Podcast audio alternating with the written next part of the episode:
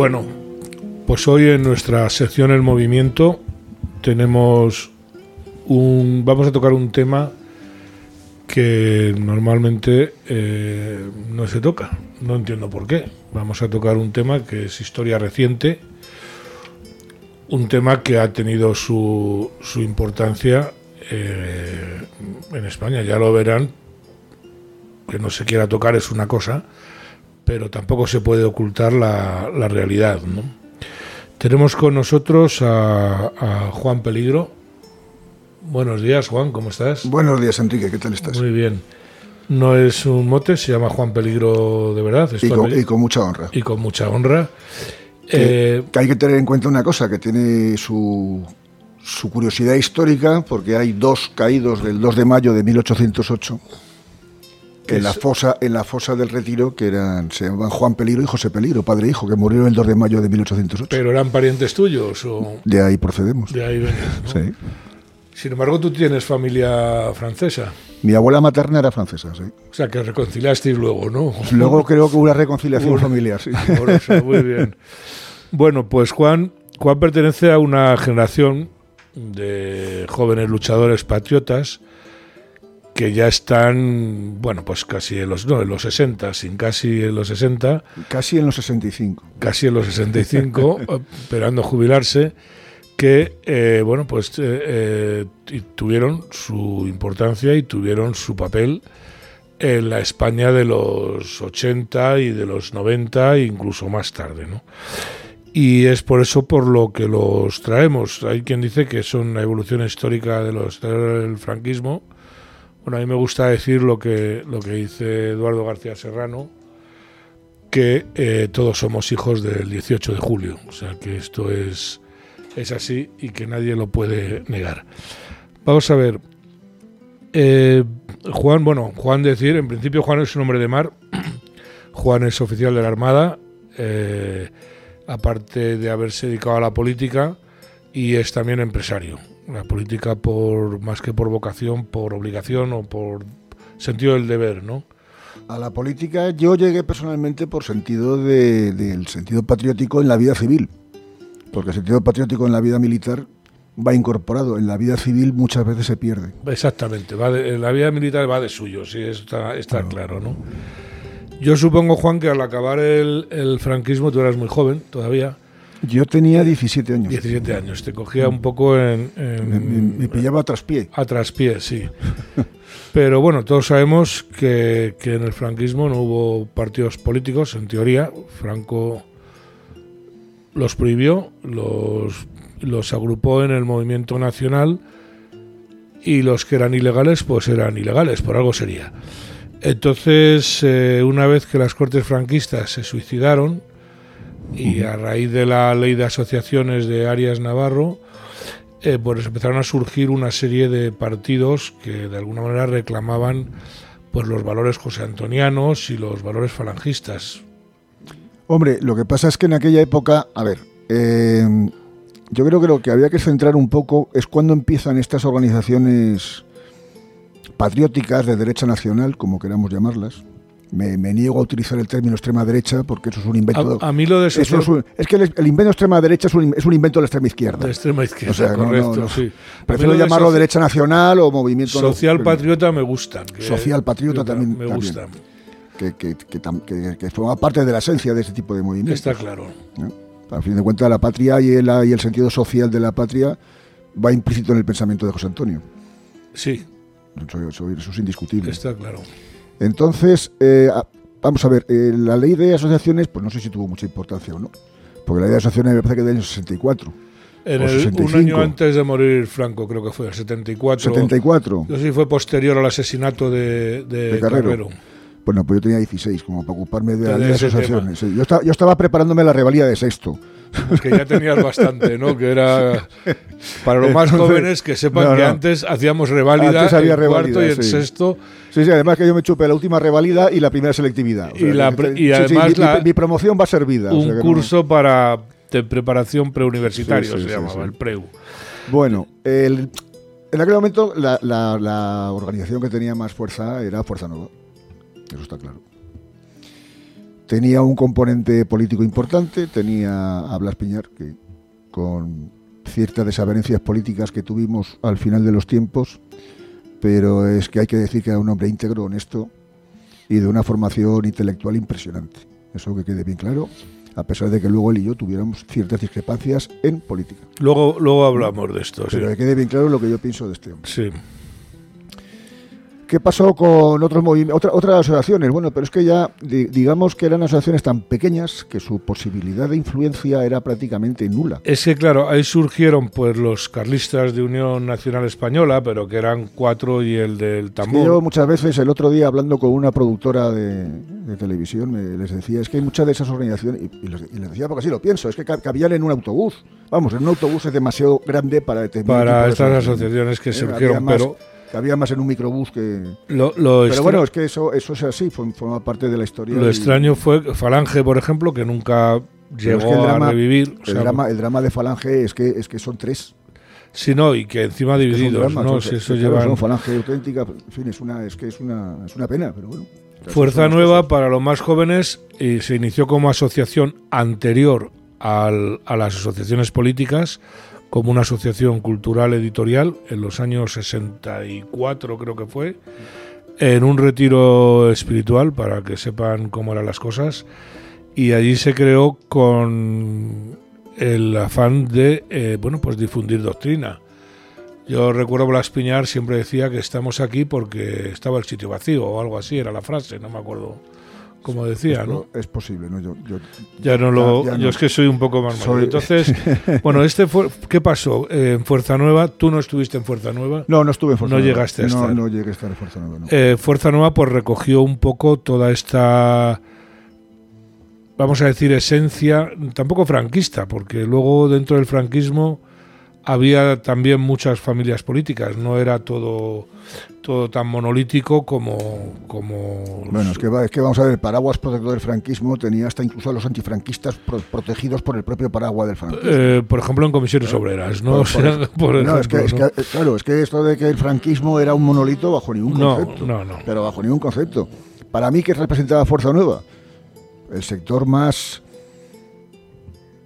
radical, por así decirlo, del franquismo. Ya. El sector más monolítico del franquismo. Ya. Pero es que también había todo lo que por, todo lo que acabó en la UCD, ¿de dónde procedía? De la estructura franquista. Del franquismo, los tácitos. el grupo tácito, los que estaban alrededor del grupo del periódico Ya, que eran todos unos, monárquicos así como un poco más de pandereta que de, que de seriedad.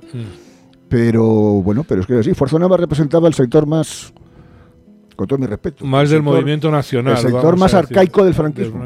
Sí, porque realmente eh, eso es cierto y, Blas Piñar, con ser un gran político y un gran orador, yo debo reconocer que de vez en cuando me gusta oír algún discurso suyo, porque yo creo que nadie no, vamos a ver, como orador no tenía. como orador, vamos. No, tenía, no había parangón y no se le podía comparar con nadie. Yo no he vuelto a oír en español eh, a nadie que haga los discursos que él hacía, ¿no? Y además, si os fijamos un poco en la trayectoria de, nuestro queridísimo Congreso, vemos cómo poco a poco la oratoria va desapareciendo. Sí, acabamos en el qué pasa, tío. Y aquí, aquí sí, hablamos como si estuviéramos en la cola para comprar sí, amor de, de sí, es una pena. Eh, la es que, claro, yo soy de los que piensan que las clases políticas surgen de los pueblos para los que sirven. Y la clase política española surge de un pueblo español, la clase política actual, moderna, los jóvenes de ahora surgen de una sociedad permisiva donde la formación no tiene el más mínimo interés y donde el nivel de exigencia es mínimo. ¿Cómo van a salir buenos oradores? Ni buenos políticos, ni buenos ministros, ni buenos presidentes del gobierno. Es imposible, porque son hijos de su producto de la sociedad. Salen eh, políticos guapos, la política pop, que es lo que llamo yo, que es que lo que tienes que dar bien en la pantalla, ¿no? Y el resto da, da igual. Bueno, eh, por ir un poco al tema, digamos, donde tú empezaste tu participación, eh, después del 23F, eh, Fuerza Nueva duró un poco más. Viendo que no levantaba el vuelo, pues Blas Piñar decide disolverla y se, se forman lo que llamaban la, lo que llamasteis las juntas españolas. Primero fue la Junta de Integración Españolas, creo que se llamaron. Sí, luego también había otro grupo que era Patria y Libertad.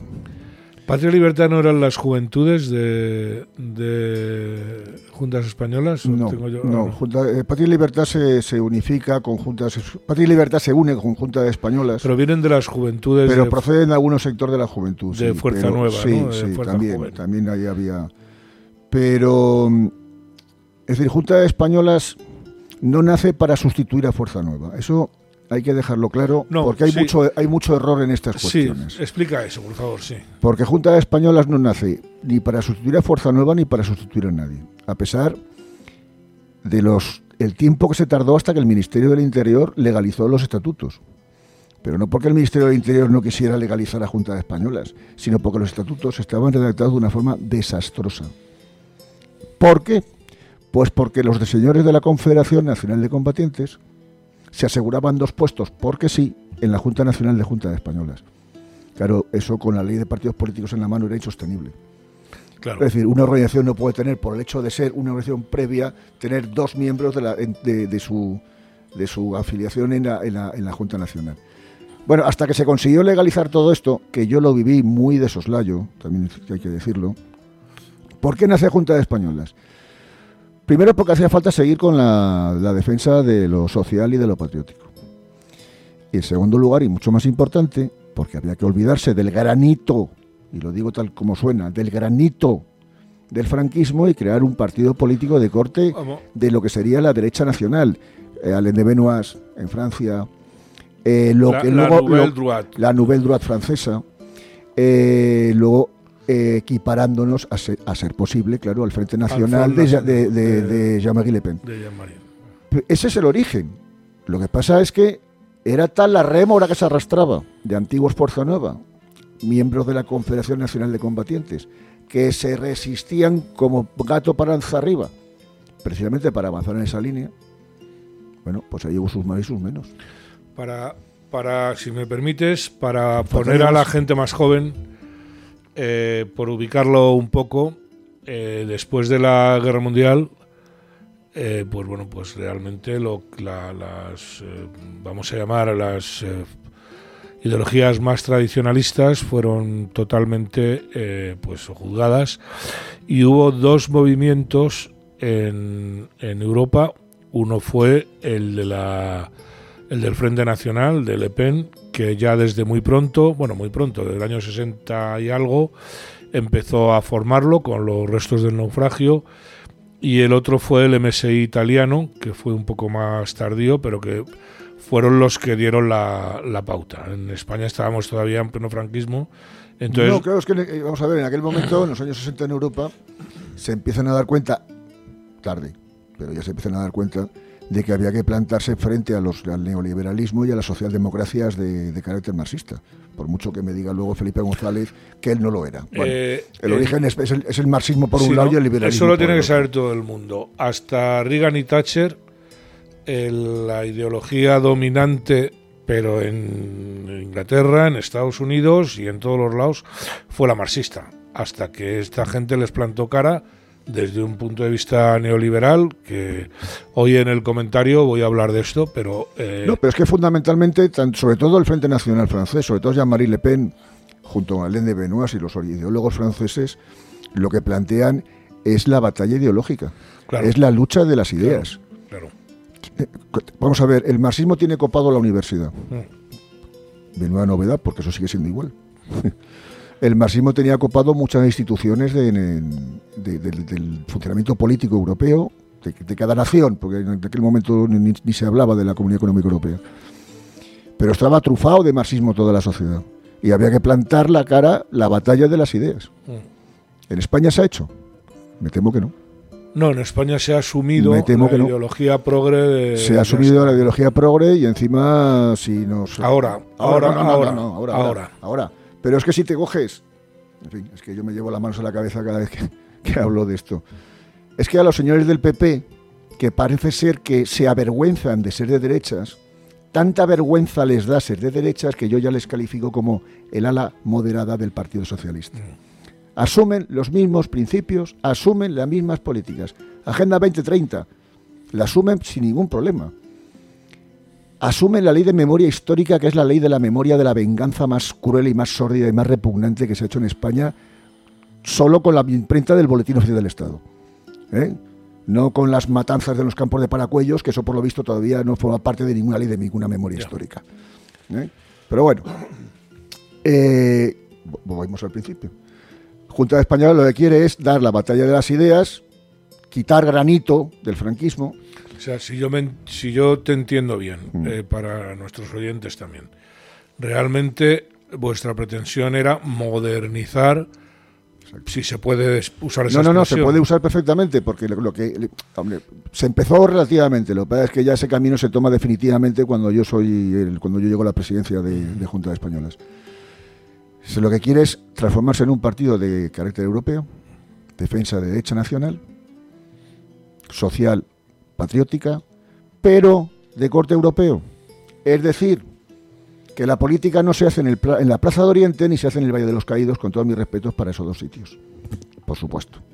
Pero la política son 365 días al año. y al Valle de los Caídos y al Plaza de Oriente se iba un día al año. Y mi pregunta es, ¿y qué hacemos 364 días después? ¿Qué hacemos durante esos 364 días? Acción política. Ya se empieza ya, bueno, yo el otro día se lo, comentaba. otra, yo ahí en ese momento me pongo en contacto con el Frente Nacional Francés, pero ¿por qué me pongo en contacto con el Frente Nacional Francés? Pues porque hablo francés. Si hubiera hablado italiano me hubiera ido a Italia me hubiera ido a preguntar al MSI, que es tan simple como esto, que hay mucha gente que se busca aquí unas películas para contar las cosas más simples del mundo entonces yo ya decido. Pues Pero vosotros sí tuvisteis ayuda, ¿no? Del Frente Nacional y del MSI. Eh. No, no, no, no, no. Nosotros solo tuvimos ayuda. Ayuda moral, mucha del Frente Nacional Francés. Ayuda económica, poca, pero también del Frente Nacional Francés. Y, insisto, no de poco. Del MSI no tuvimos. Yo creo que si tuvimos algo fueron buenas palabras. Pero nada más. ¿eh? nada más. Igual que con los republicanos alemanes, que también muchas buenas palabras, pero ahí se quedó todo. Que ya existían, efectivamente. No, no, en aquella época ya existían los días republicanos, ya, ya, existían. Y, eh, y eh, inicialmente, eso que has comentado antes de las hermandades y juntas españolas dicen que viene de una convocatoria de Antonio Izquierdo, entonces director del, del Entonces Antonio Izquierdo, sí, era el director del Alcázar, pero yo, vamos a ver, que es que yo en aquella época yo no estaba, yo estaba, yo estaba en activo en, la Armada, yo no le puedo decir el origen exacto y concreto de si hubo un manifiesto. Bien es verdad que el Alcázar, según luego eh, me contaron, sí tuvo bastante que ver en la creación de Juntas Españolas. O sea, al, hundirse Fuerza Nueva. Al hundirse Fuerza Nueva, pero Fuerza Nueva, Blas Piñar la disuelve el día que gana el Partido Socialista en el año 82. El 82, sí, pero... creo que fue en el 82 cuando gana esta gente, ¿no? Cuatro años después, en el 86, eh, crea el Frente Nacional. Crea el Frente Nacional, que luego mm, como coalición electoral es la famosa Unión Nacional, que es cuando obtiene un escaño. Insisto, un escaño. Pero ¿por qué insisto? Lo digo inmediatamente después. Y entonces él es diputado por, por Unión Nacional que en aquel momento eh, era el mejor orador del Congreso con diferencia abismal, por supuesto. Digo lo de un diputado porque en aquella época, a pesar de seguir llenándose las plazas de Oriente y los valles de los caídos, esos votaban a la UCD y eso hay que decirlo porque esa gente que llenaba las plazas de Oriente no votaban Blas Piñar ni votaban Unión Nacional. Votaron UCD. Le pasaba un poco a Alianza Popular también, un poco bastante. Lo que pasa que Alianza Popular pudo recoger el, naufragio de la de UCID. O sea, del partido de Suárez para el, del aeropuerto, para que sí, sí, del aeropuerto. Claro.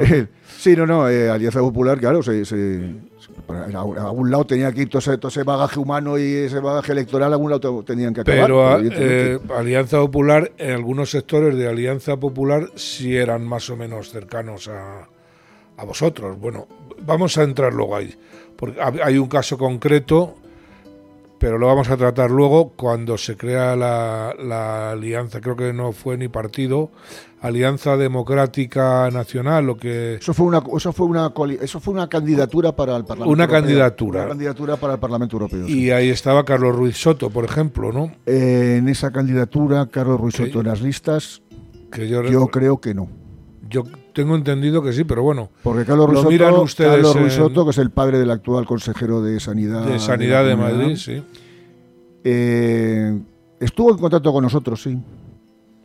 Que luego Pero- fundó el PADE. Pero O fue uno no, de los no, vamos a fundadores ver, del él, PADE. él fue eh, yo no sé si luego después crea el PADE él. Fue uno de los de los fundadores. Porque de luego su hijo sí, que ahora está en el PP, sí estuvo en el Estuvo PADE. en el PADE, sí. Pero eh, bueno, no, no adelantemos, volvamos, volvamos un poco para atrás. Eh, yo quería hablar un poco porque yo sé que Antonio Izquierdo, no sé si esto lo viviste, a mí me han hablado muy mal siempre de Antonio Izquierdo, yo no he tenido la suerte de conocerlo. Y creo que las, tengo entendido que las juntas eh, existieron a pesar de, de por una serie de gente joven que estabais allí, que habéis entrado. Bueno, yo creo que. Es que yo no puedo hablar ni bien ni mal de Antonio Izquierdo. No Porque yo jamás, no sé, me parecería un absolutamente deshonesto que me pusiera a hablar de Antonio Izquierdo, tanto para bien como para mal. Yo es que no tuve ningún trato con él, nunca, no le llegué ni siquiera a conocerle personalmente. Escribía muy bien, eso sí lo sé, porque le leí. Pero el trato personal no lo tuve. Entonces, no- no Y ahí teníais también gente que luego se ha hecho eh, bastante famosa, como Ernest eh, Milá, por ejemplo, que es todo un personaje que llegó a ser hasta entrevistado por un comunista como Vázquez Montalbán, Mm.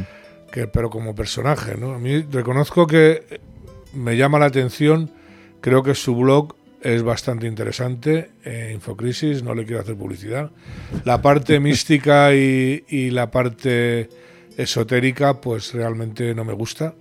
Pero bueno, entiendo que a él le ha dado de comer muy bien y está bien, ¿no? Es un buen intelectual, pero no ha cuajado nunca en ningún sitio, porque algún día me gustaría poder hablar con él, porque creo que es una persona con mucho, bueno, con mucho recorrido. Bueno, también hay otras personas con muchísimo recorrido y con un bagaje intelectual impresionante y que ahora portan la estelada. Y que ahora no la señora, no, no, No, la, no, la estelada. estelada. Lo que pasa es que hay a ciertos personajes a los que yo se lo perdono. Bueno, porque vosotros, Hay algunos a los que yo se lo perdono. vosotros tuvisteis relación con Cedade, Sí, sí, sí, claro. con los únicos que no os relacionasteis fue con eh, eh, Inestrillas, con el grupo de Inestrillas, No. porque creo que era difícil. Eh, pero, por ejemplo, los grupos de Barcelona, de hecho, eh, eh, eh, Milá estuvo en, en el- las juntas, no sé cómo, españolas o, las, las iniciales, que era un grupo escindido de, de Fuerza Nueva en Barcelona, ¿no? Es que no, es que no se puede hablar de grupo descendido de Fuerza Nueva, porque Fuerza Nueva desaparece y hay un vacío durante un tiempo en el que no existe ni Fuerza Nueva ni nada. Junta Española surge después. Es decir, no es que sea, se- no hubo una, no. Lo que sí que pudo ser es que hubiera un grupo que antiguamente hubiera estado en Fuerza Nueva y que al encontrarse una nueva casa, pues llamara Pues a la puerta, y se- llamara a la puerta y entraran. claro. claro. Pero no es una, Junta Española no se la puede plantear como una escisión de Fuerza Nueva. Mm. Eh, Fuerza Nueva es una decisión, o sea, su disolución es una decisión personal de Blas Peñar, que yo no voy a repetir la frase que dijo en su sede allí de Núñez de Balboa, que hubo sus más y sus menos, pero yo no voy a repetir la frase que dijo para justificar la, la disolución de Fuerza Nueva. No, no, prefiero, no, prefiero preguntas, prefiero que se lo preguntes a alguien que sí estuviera ahí físicamente ese día en la sede de Núñez de Balboa. Ya, pero te consta que... No, no, me consta que no- estaba fuera de la historia. Es una expresión, o sea, fue una justificación fuera de la historia. Claro, o sea, que fuera de- completamente fuera de la historia. el problema viene de que eh, realmente Fuerza Nueva era algo que se había quedado en, pues no sé, en los 40. sí, eh, era- no, es que era ya algo obsoleto, no tenía, no y, tenía y además siempre se le ha se le ha achacado el que no generaba eh, mucha doctrina ideología, o sea que su repertorio ideológico, sus propuestas eran mm, cuatro, eran pocas. muy pocas, Eran ¿no? pocas. Y, Eran y- pocas, y era pero- una de las causas por los que la... Porque claro, siempre estamos con lo mismo. Tú en un partido político, si no entras en el tema del día, eh, eh, la subida de la gasolina o el Tal. que un partido político tiene la obligación de estar al cabo de la calle. Al cabo de la calle, claro. yo repito, yo eh, o sea, que, que, me desgañité diciendo que se acabó el Valle de los Caídos y se acabó la Plaza de Oriente. Que es que, no hay, que, hay que hacer política. Que tienes que con planteamientos. Cuando tienes un problema con la vivienda, tienes que hacer planteamientos políticos. Claro. Cuando tienes un problema con, con, con la sanidad, tienes que ir con soluciones políticas. Porque no. vas a decir, no, viva España. No, mire usted, que no, que es que la política. Que con eso no, Es que con eso, con eso no se va a ninguna parte. Claro. Con eso, a donde se basa el ridículo y al, y al, y al caos. O sea, no, no es que no hay más. Ahora, hacer política, claro, hacer un bagaje. Primero intelectual, segundo político, tercero diario. Tener respuesta para los problemas concretos, no problemas para no, soluciones para los grandes para, problemas. con una, es que a mí me hace mucha gracia esto de los programas de máximos y los programas de mínimos. Bueno, sí, el programa de máximos. La Unidad Nacional, vale, perfecto. ¿Qué hacemos con, la, con, el, con los con los 31.000 millones de más que ha ingresado el Estado como consecuencia de la inflación? Por ejemplo. Por ejemplo. Claro. ¿Eh? Es que ese es el ese ese fue el tema determinante. Lo que pasa es que bueno, Fuerza Nueva había tenido pues bueno, un, un anclaje tal en, la parte más... Eh, vamos a ver, y perdón que interrumpa, Fuerza Nueva tuvo muchísima fuerza... sí, la redundancia. Tuvo mucha fuerza en la transición. En la, transición, fue su momento álgido. Mm. Cuando realmente la sociedad española no sabía muy bien hacia dónde íbamos. Que si se legalizaba el PC, que si no se legalizaba el PC, que se iba descomponiendo las estructuras franquistas. Eh, bueno, había organizaciones que bajo ningún concepto querían eso. Fuerza Nueva, con su variante Fuerza Joven, Guerrilleros de Cristo Rey. Bueno, los guerrilleros, sí. Que claro, aquello era un caldo de cultivo. También es cierto, Juan, que hubo grupos que sí que proponían la acción directa o, por decirlo un poco más claro, la utilización de métodos eh, más violentos. Estamos hablando en una época donde el terrorismo estaba al cabo de la calle, porque en contra de lo que se dice, el terrorismo no fue una reacción antifranquista. La ETA, en tiempos de Franco, prácticamente creo que cometió uno o dos asesinatos y, bueno, consiguieron montar el show del proceso de Burgos, pero, sí, bueno, pero, poco, más, poco más. El, ataque terrorista fue un ataque contra, contra la democracia. Sí, bueno, o contra las estructuras del Estado que en aquel momento existían. Que sí, sí, sí, pero no. Porque ten en cuenta que el, terror. Eh, vamos a ver, que el vuelto se nos, se nos, se nos, va, se nos, va a ir el tema, me parece sí, a mí. No, sí, pero vamos, yo te puedo decir con muy pocas palabras mi opinión. Eh, cuanto más terrorismo, más débil es el Estado. ¿Y a de eso quién se trata, le interesaba que las estructuras del Estado español se fueran resquebrajando poco a poco? Pues no hace falta cruzar el Atlántico. ¿eh? El Pirineo solo, el Pirineo, ¿no? Eh, estaba claro dónde se refugiaba ETA, en Francia, hasta el Gal. Hasta el Gal. Hasta el Gal. Hasta el Gal. Algún día vamos a hablar de esto, vamos a hablar del 23F. O, también los intereses que tenía KGB.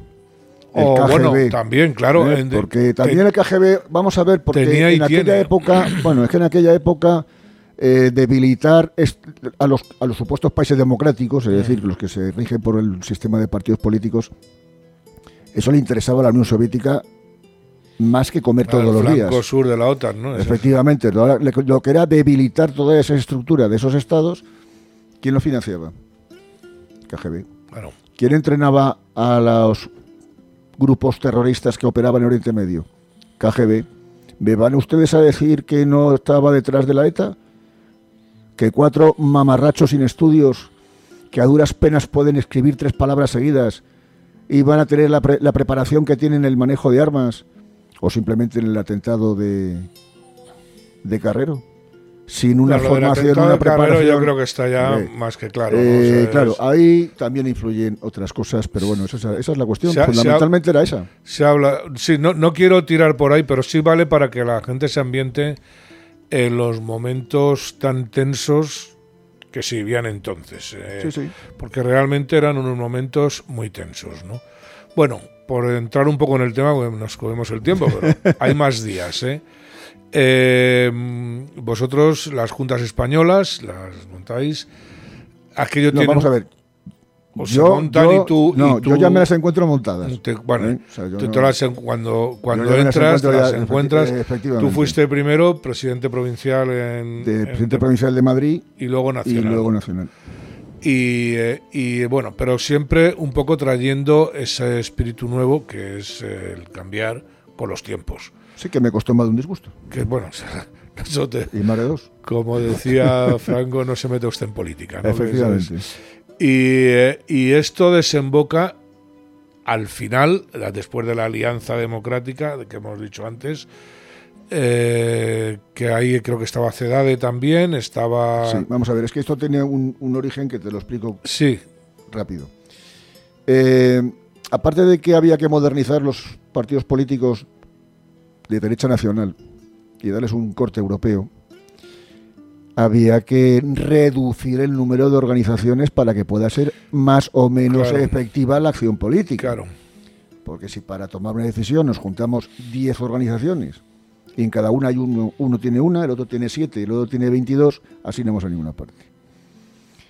Como el proceso de unidad con el Frente Nacional de Blas Piñar fue imposible, y lo puedo contar porque así es y así fue, el motivo de que ese proceso no se llevara a cabo, de que Junta de Españolas y Frente Nacional no se unificaran y crearan una única organización política, fue que porque Blas Piñar me dijo a mí personalmente que él no se podía sentar al lado de un divorciado. Y el divorciado soy yo. Para que la gente entienda lo que Juan está contando. Claro. Entonces, claro, eh, si, si la acción política pasa por el filtro de tu vida privada y de tus problemas familiares, eh, no vamos por el y camino. No, no, no, vámonos, no, no vamos por el camino correcto en, Claro. en absoluto. Ese fue, esa es la verdad y por eso no se hace ninguna unidad con el Frente Nacional de Blas Piñar.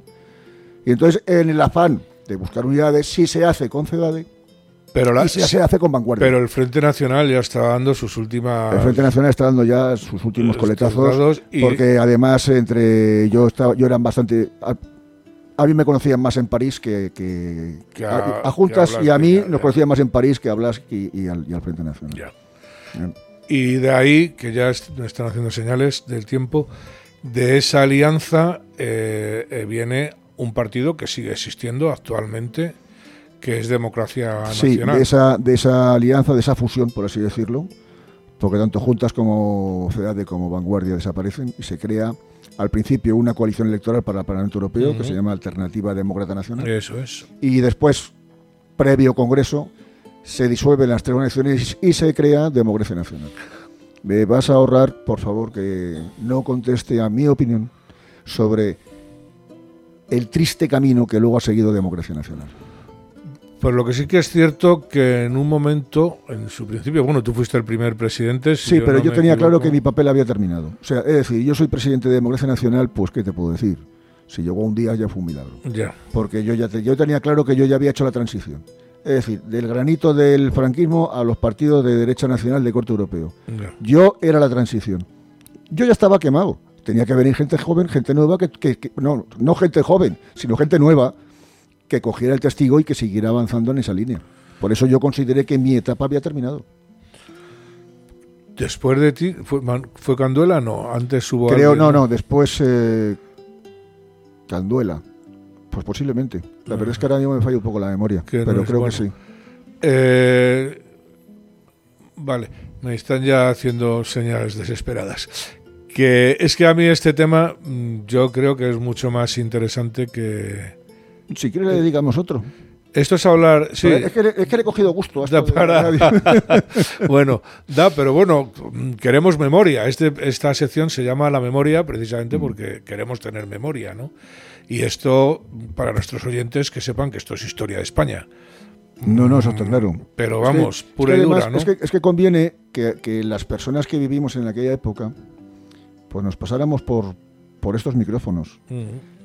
Aquí Porque están estamos, abiertos. ¿eh? estamos muy, vamos, yo personalmente estoy muy harto de que la historia de ciertas organizaciones sean escritas por marxistas y redentos, que conocimientos extraños y pocos, los que tienen los que se dedican a escribir sobre tipo de... Tú, la, la derecha nacional tuvo un castigo que se llamaba Xavier Casals, que Dios no sé si tiene en su gloria ya o no, porque le he perdido la pista, pero, pero vamos, que es el que se le llenaba la boca de ultraderecha eh, continuamente.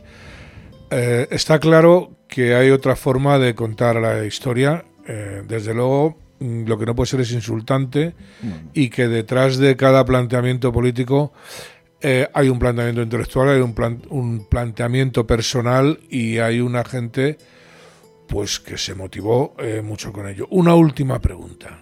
Vamos a por Si quieres me la contestas, si no, no. Vamos a por ella. Vox, Por favor.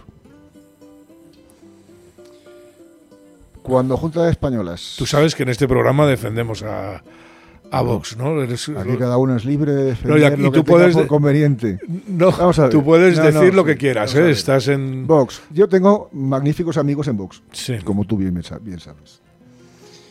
Eh, cuando Junta de Españolas inició las campañas contra la inmigración ilegal, Mm. que también nos dieron unas cuantas y que además nos tuvimos que comer un, una- un asesinato de una pobre mujer Sí. a cuenta de una campaña que iniciamos contra la inmigración ilegal. Los señores de Vox estaban haciendo la primera comunión. Eh, Bueno, pero eso no es culpa de sí, nadie, no, no es culpa, no es culpa de nadie, pero que creo que eh, no se puede ir por la vida dando ejemplos cuando los ejemplos iniciales los hemos dado otros. O sea, te siente- no te sientes reconocido, No, no, vamos no, a eh, decirlo. pero ni el más mínimo. Ni tú, y vamos, luego además ni hay tu otra- generación. No, no, no, nada, nada. Bueno, mi generación, bueno, que mi generación hay de todo. Hay de todo. Hay gente que bueno, están en- con Vox que como, como que el que ve Bueno, es que tú sabes que ¿no? Pero bueno. en Vox no hay una sola sensibilidad, hay varias No, no, hay varias, hay varias. Sí, sí, claro. efectivamente hay varias. Y luego ya la última, que lo que más me fastidió de todo es que aquí, al menos en Madrid, su banderín de enganche, su bandera electoral era mm, acabar con las leyes LGTBI. Y Vox en Madrid no ha hecho No, absolutamente no, no, nada. no es cierto, pero no lo vamos a discutir hoy que se ha acabado Eso el lo tiempo. dejamos para otro día. Lo de- te voy a dejar la última Así- palabra, así. pero no es real ninguna de las dos cosas que has dicho. Pero bueno, ya veo que tienes tus discrepancias, pero puede ser una solución a toda esa problemática, vamos a decir, patriótica, ¿no? Puede ser. Muy bien. Pues Juan Pues Peligro, nada, muchas, muchas gracias. gracias. Ha sido un verdadero placer tenerte aquí. Tenía ganas. Tú sabes que lo he intentado varias veces, pero bueno. Y continuaremos, continuará, como suele decir. Muchas gracias a ti, Enrique, por tu amabilidad. Venga, hasta la próxima.